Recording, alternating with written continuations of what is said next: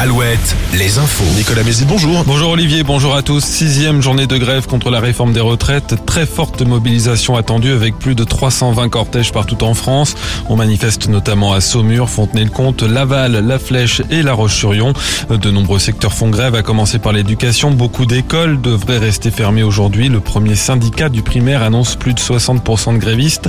Grosse perturbation aussi dans les transports. Grève reconductible à la SNCF avec aujourd'hui un TGV et un TER sur 5, aucun intercité. Dans les airs, 30% des vols annulés à l'aéroport de Nantes.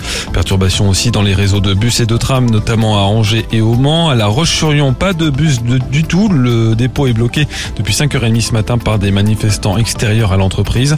Grève aussi dans les raffineries où les expéditions de carburant vers les dépôts sont stoppées. En Loire-Atlantique, une grève est votée à Donge jusqu'à vendredi. Des universités sont bloquées dès aujourd'hui, notamment à Nantes et Angers. Les éboueurs sont également appelés par la CGT à démarrer une grève reconductible. Et puis des actions sur les routes, notamment dans la Sarthe, avec un blocage du rond-point face à l'usine LDC à Sablé-sur-Sarthe. Plusieurs barrages aussi autour du Mans, dont un sur l'autoroute A11. Dans l'actualité également, la sécheresse. Une douzaine de départements français seront concernés d'ici la fin de la semaine par des mesures de vigilance ou d'alerte. La Sarthe fait partie de ceux qui passent en vigilance, le premier stade avant des mesures de restriction. Les urgences de Laval fermées la nuit dernière en cause toujours le manque de médecins urgentistes. D'autres fermetures nocturnes sont prévues dans le mois, notamment du 10 au 15 mars. Avant de se rendre aux urgences, la population est invitée à appeler le 15.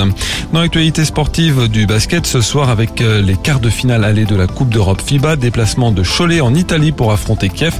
On joue aussi en Pro B. Angers reçoit La Rochelle ce soir à Jambouin. Enfin, la météo, un ciel chargé avec beaucoup de nuages, peu d'éclaircies.